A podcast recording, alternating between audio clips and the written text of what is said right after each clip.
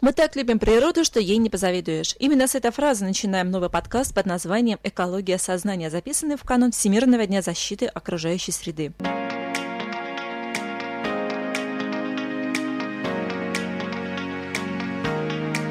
Общероссийская общественная организация «Зеленый патруль» дала Кировской области 42 место из 85 с точки зрения экологической безопасности и комфорта проживания, тогда как в ПФО регион только на девятом месте из 14 возможных. Поясню, учитывалась частота воздуха, водоемов, почвы, естественно, климат, ну и эффективность работы властей по защите природы и активность общественников-экологов. Данные эти за 2018 год опубликованы в газете «Комсомольская правда». Подчеркнут, фактор личной ответственности каждого жителя региона – один из важнейших факторов этого рейтинга. Именно об экологии сознания мы сегодня хотим поговорить, о том, насколько каждый человек может помочь нашей планете стать чуточку чище, а нашему проживанию более комфортному и безопасному. Сегодня в студии работает Ольга Козлова, Федор Балычев. И наш гость Егор Чирзов, инженер по охране окружающей среды службы главного энергетика. Всем привет. Егор, вопрос к тебе, как к такому профессиональному экологу, что лично для себя, какие правила ты выработал, что ты можешь делать, да, что ты себе позволяешь делать, а на что у тебя есть жесткое табу, потому потому что, ну, природу беречь надо. Ну, как таких жестких табу у меня даже нету. Ну, вот единственное, что я, наверное, не делаю, это что не выкидываю бумагу. Вот мы дома собираем. Предприятие Экомир собирает и регулярно у нас вывозит. Вот. А давайте вообще поговорим о том, какие направления именно в нашем личном поведении направлены на сбережение природы, на повышение экологической безопасности вообще могут быть. Федор, ты бы с чего начал? Я бы начал с того, что ну, экология это то, что, ну, то, что нас окружает, это очевидно. А то, чем мы дышим, то, что мы пьем, то, что мы едим. И поэтому... Я согласна поэтому... с тобой, что не стоит, наверное, смотреть на экологию в таком вселенском масштабе. Даже вот тот небольшой мир, который окружает нас, да, это место нашего пребывания, место нашей работы, место нашего отдыха, по сути, это тоже часть нашей экологии. И то, как мы здесь жизнедеятельствуем, оставляет тот или иной след. Но давайте начнем с квартиры. Что мы можем здесь делать и чего не делать, чтобы сделать этот мир немножко чище. Но мы же с вами затронули тему вторресурсов. Нет, Егор сказал о том, что мы можем, во-первых, сдавать бумагу. Мне кажется, это самая простая такая традиция, которая досталась нам еще из советской эпохи. Ну, бумагу можно, да, сдавать соответствующее э, учреждение, можно бумагу сжигать. Это менее эффективно, я считаю, поскольку ты не даешь ей шанс быть использованной вновь, и, соответственно, производитель чего-то там из бумаги будет вынужден срубить очередное дерево. Нет. Это, к слову, о твоей ответственности. Ну, поскольку у меня печное отопление, так или иначе деревья пострадают.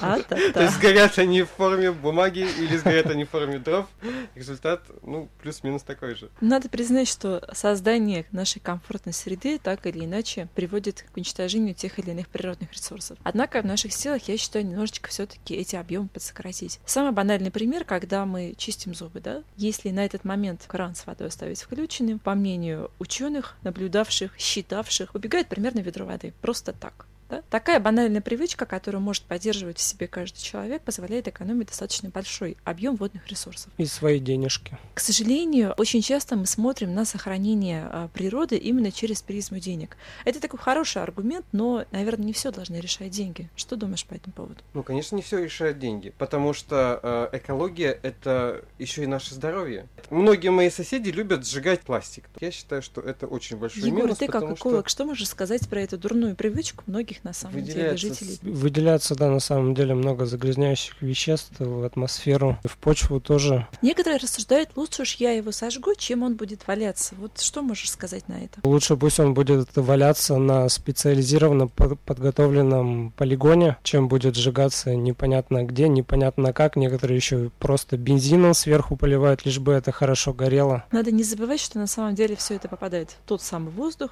где мы дышим, да, что это касается каждого из нас, и вредит каждому из нас. К слову о создании безопасной среды, как раз э, давайте поговорим о тех обязательных предметах нашего быта, которые мы все-таки должны сдавать, чтобы меньше, прежде всего, самим себе навредить, да, это лампы, энергосберегающие лампы что в наших домах есть. и батарейки. По этому поводу как раз хотелось добавить информацию. Буквально накануне нам удалось пообщаться с председателем Совета молодежи Егором Лютовым, который рассказал о том, как проходила акция по сбору батареек на территории завода и с какими проблемами столкнулись ребята.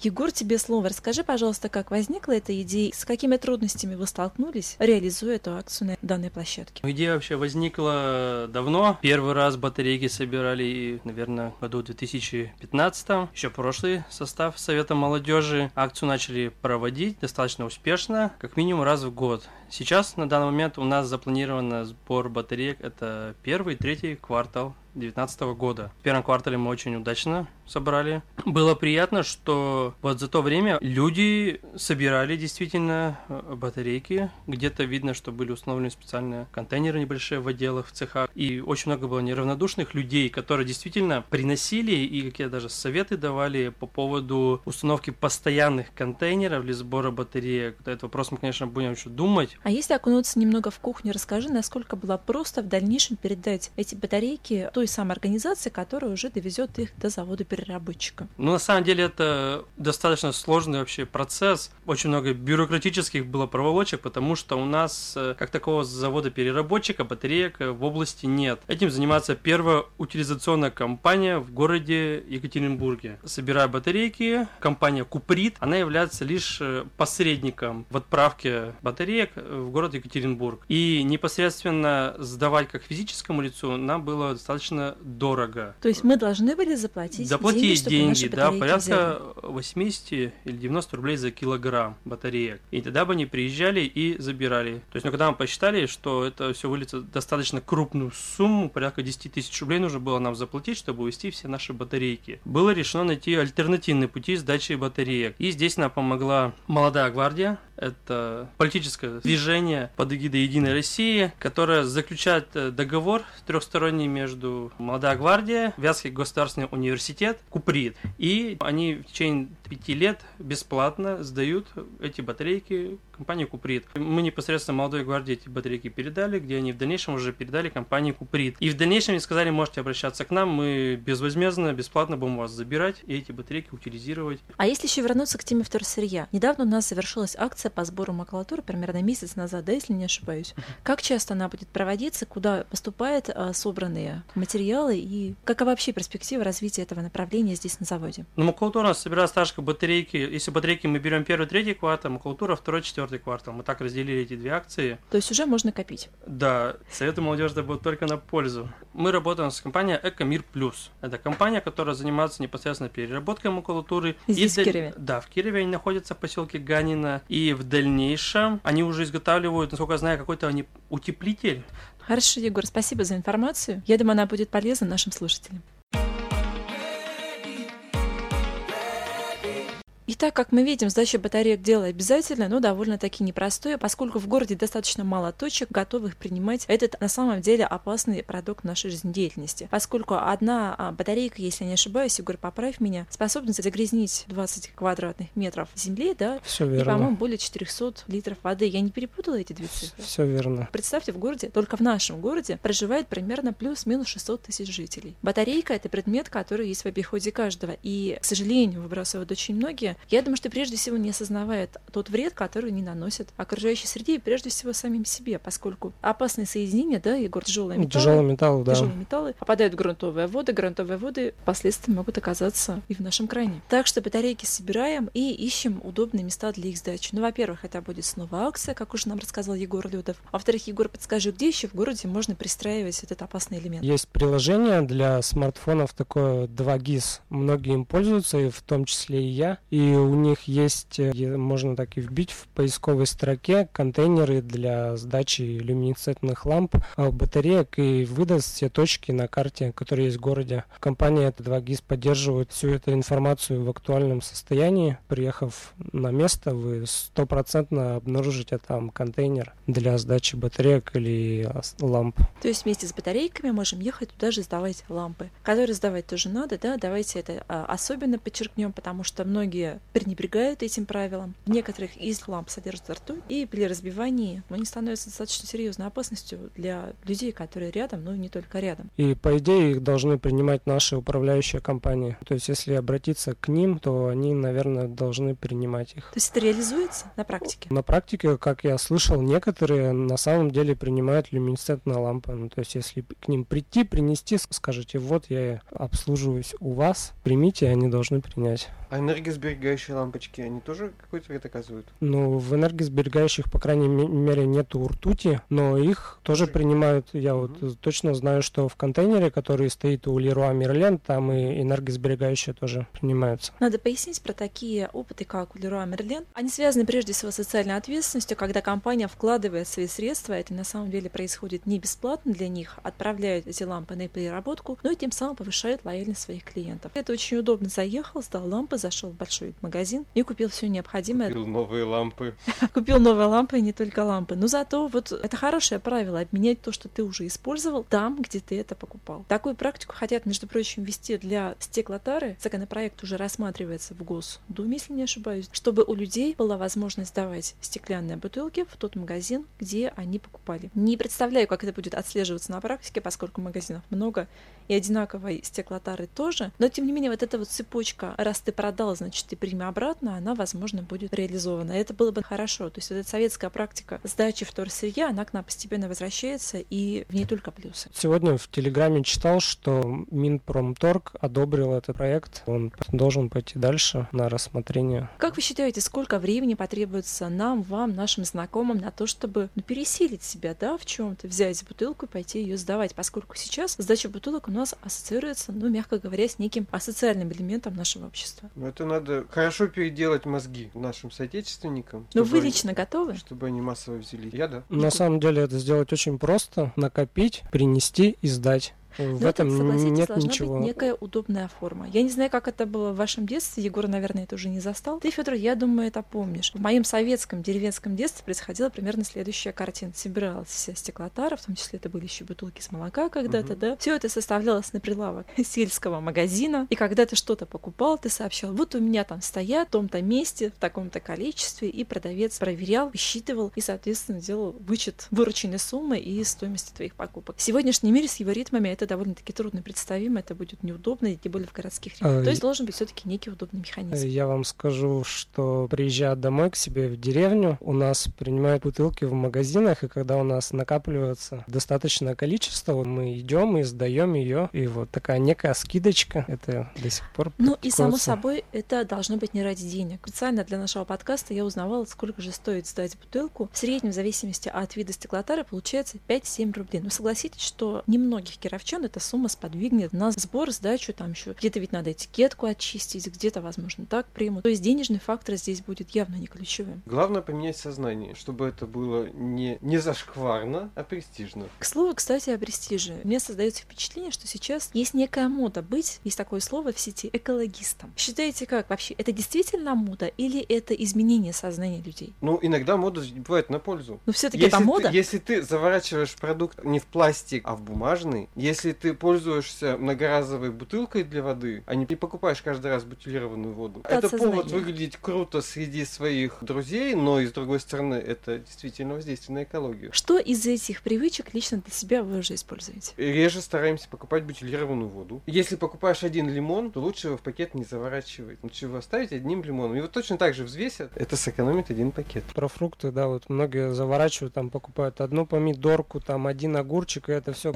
расфасуют по пакетам, то эти продукты их потом все равно придется мыть дома. Не брать каждый раз э, пакеты на кассе, да, приходить со своими или с многоразовой сумкой, или тот же самый пакет использовать второй, третий раз. Пластик уже нашли и на дне Марианской впадины, и в желудках всех, по-моему, уже морских обитателей. Я думаю, что если в нашем организме покопаться, то пластика там тоже достаточное количество. Есть биоразлагаемый пластик, но он на самом деле разлагается на мелкие частицы, то есть на микропластик. То есть мы не видим такой большой, как бакет. То есть он весь на микрочастицы разложился, но он все равно также Всё равно вот это воздействует. К слову о пластике, любопытная информация, которую я встретила примерно месяц, наверное, назад в сети интернет. А Звучит она так. Первый зампред Комитета Госдумы по природным ресурсам, собственности и земельным отношениям Василий Власов разработал инициативу запрета полиэтиленовых пакетов России с 2025 года. И даже вышел с ней к вице-премьеру Алексею Гордееву. Примерно порядка уже 40 стран мира. Я подозреваю, что это прежде всего страны Европы, которые уже вводят законопроекты, запрещающие использование а, пластика на своих территориях. Естественно, это в первую очередь касается одноразовой посуды, каких-то а, трубочек, безусловно, пакеты, которые составляют основную массу загрязняющих веществ а, нашего океана, ну и так далее, и так далее. Пластиковые пакеты на самом деле очень удобно. Лично я не представляю, как я откажусь от них. Это очень сложно. Но будем учиться на примерах других стран. И если этот законопроект все-таки дойдет до реализации, пакеты запретят, что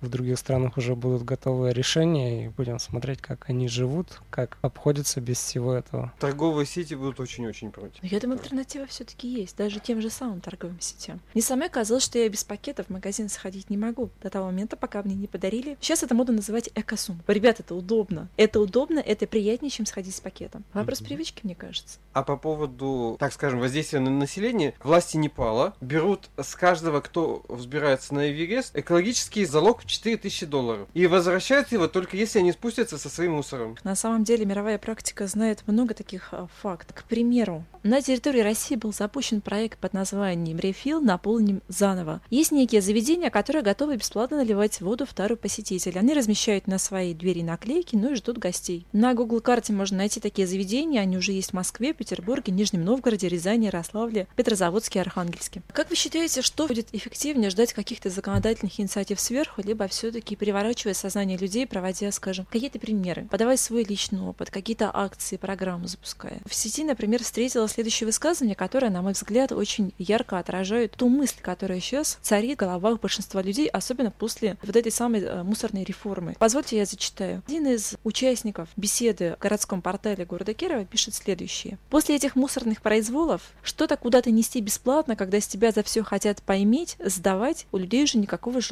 думаю, нет. Патриотизм весь выбили последними последовательными указиками. Конец цитаты. Или еще. При СССР десятилетиями мусор в одной куче валили и ничего планета не лопнула. Люди хвост не отрастили, так что чего ж сейчас паникуют? А ответ известен. Есть выгодополучатель, оседлавший тему экологии и стимулирующий лохов сдавать ему ценный ресурс даром, а порой еще и доплачивая за его прием. Я считаю, что каждому стоит начать с себя, со своих близких, родственников, как-то организовать их, показать правильный пример, показать правильный пример тем же соседям по лестничной площадке, что можно вот так вот так-то жить. Ну, лично вы как продвигаете у себя дома эту тему? Я батарейками уже не пользуюсь, пользуюсь только аккумуляторами, их, они же перезаряжаемые, то есть их надольше хватает, и, соответственно, меньше объем образуется. И дома у родителей точно так же. Они больше не пользуются батарейками, только аккумуляторы. И какие-то, если предметы, те же фонарики и прочее, все идет на аккумуляторных батарейках. Мы, записывая подкаст, пользуемся аккумуляторами. Да, между прочим, это важно. Я думаю, здесь самое время затронуть тему раздельного сбора мусора. Насколько она для вас актуальна, как вообще вы смотрите на попытки некоторых сначала сортировать, а потом сдавать для дальнейшей переработки? Смысл в этом есть, если дальше этот мусор никто не смешает в одну общую кучу. Если ты точно уверен, что это все будет отдельно где-то утилизироваться, отдельно повторно использоваться, тогда да.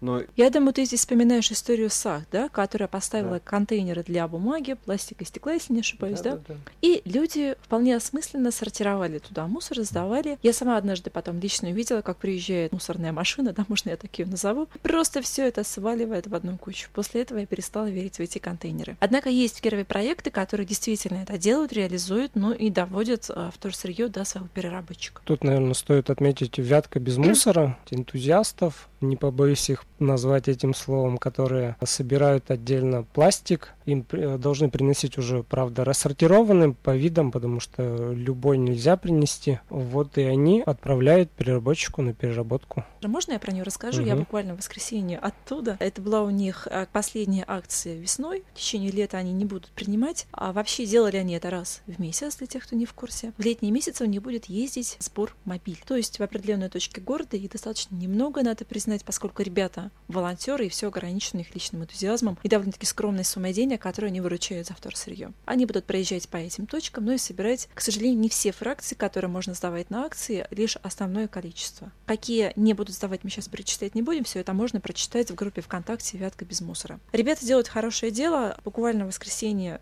в очередной раз увидела, как все это происходит. Было очень много народу, о чем мне сами впоследствии написали. Они уже не справляются с тем потоком людей, с потоком мусора, который туда приходит. Им не хватает ресурсов элементарно собственной площадки, чтобы все это собирать и складывать. Однако здесь я можно немножечко раскрою карты. Узнала, что на самом деле не все так просто и не все так красиво во всей этой мусорной истории э, «Святка без мусора». Я ни в коем образом не хочу их здесь раскритиковать. На самом деле бесконечно ими восхищена, но я знаю, что часть пластика пока на переработку не уходит. Они точно отправляют бумагу, металл, стекло. То, что можно сдать здесь, в Кирове, выручить за это деньги. А что касается полиэтиленовых пакетов, пластика с маркировкой 1, 2, 4, 5, это то, что они принимают. В данный момент они пока это складируют до накопления определенного объема, поскольку а, заводы-переработчики, которые принимают это вторсырье, находятся они довольно-таки далеко. Один из них, я знаю, что где-то в Подмосковье, второй, если не ошибаюсь, на Урале, да, Егор, тут, я думаю, ты больше меня знаешь. Они принимают гораздо большим объемом, чем пока есть у ребят. Поскольку все это транспортные расходы, вот они это купят и ждут часа X. Честно, мне сначала это расстроило. То есть как так? Я вроде с энтузиазмом собирала, я это все чистила, убирала этикетки, отвозила, сдавала и так далее. А это не доходит до момента переработки. Меня заверили, что дойдет, я здесь нисколько не сомневаюсь, но я получила в ответ очень правильную фразу, которая заставила меня задуматься, что сбор мусора — это не панацея. Это такая временная отсрочка той проблемы, которая у нас есть э, в связи с, прежде всего, повышенным потреблением и бесконечным использованием пластика.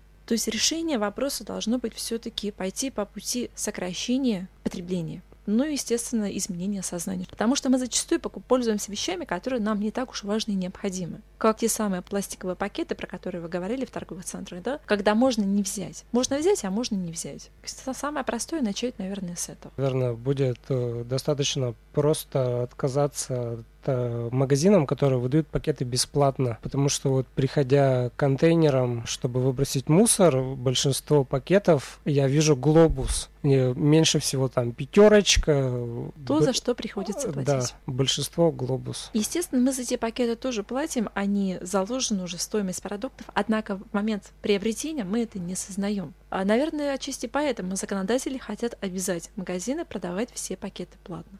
То есть отдавая лишний рубль, чтобы люди каждый раз задумывались, а на самом деле ли мне его надо. Но я думаю, пакеты это не единственная тема, да, которую здесь можно проработать, в частности, у себя дома, в своей семье. От чего еще мы можем отказаться? Ну... Хотя бы до какого-то минимума. Есть целое движение, которое называется Zero Waste. Возможно, вы с ним где-то сталкивались на уровне э, слышал, не слышал. Это движение, которое зародилось, судя по названию, естественно, на Западе. Люди, многие пришли к тому, а их говорят уже достаточно много, они производят ноль отходов. То есть они абсолютно либо все сдают, естественно, их потребление в разы меньше, чем у среднестатистического обитателя нашей планеты, ну и кое-что они прирабатывают. Видела на видео, что девочки живет в контейнере куча червячков, куда она складывает все органические отходы, все это закрывается крышкой. Ну и, как заверили видеооператоры, никаких неприятных запахов нет. Не скажу, что я готова на такие подвиги, но факт тот, что это оказывается реально. Ну и судя по статистике, то, что пишут ученые, то, что пишут пишут экологи, реально на 80% мы можем сократить объем мусора, который мы выкидываем. Именно через сдачу его в пункты приема вторсырья, ну и через сокращение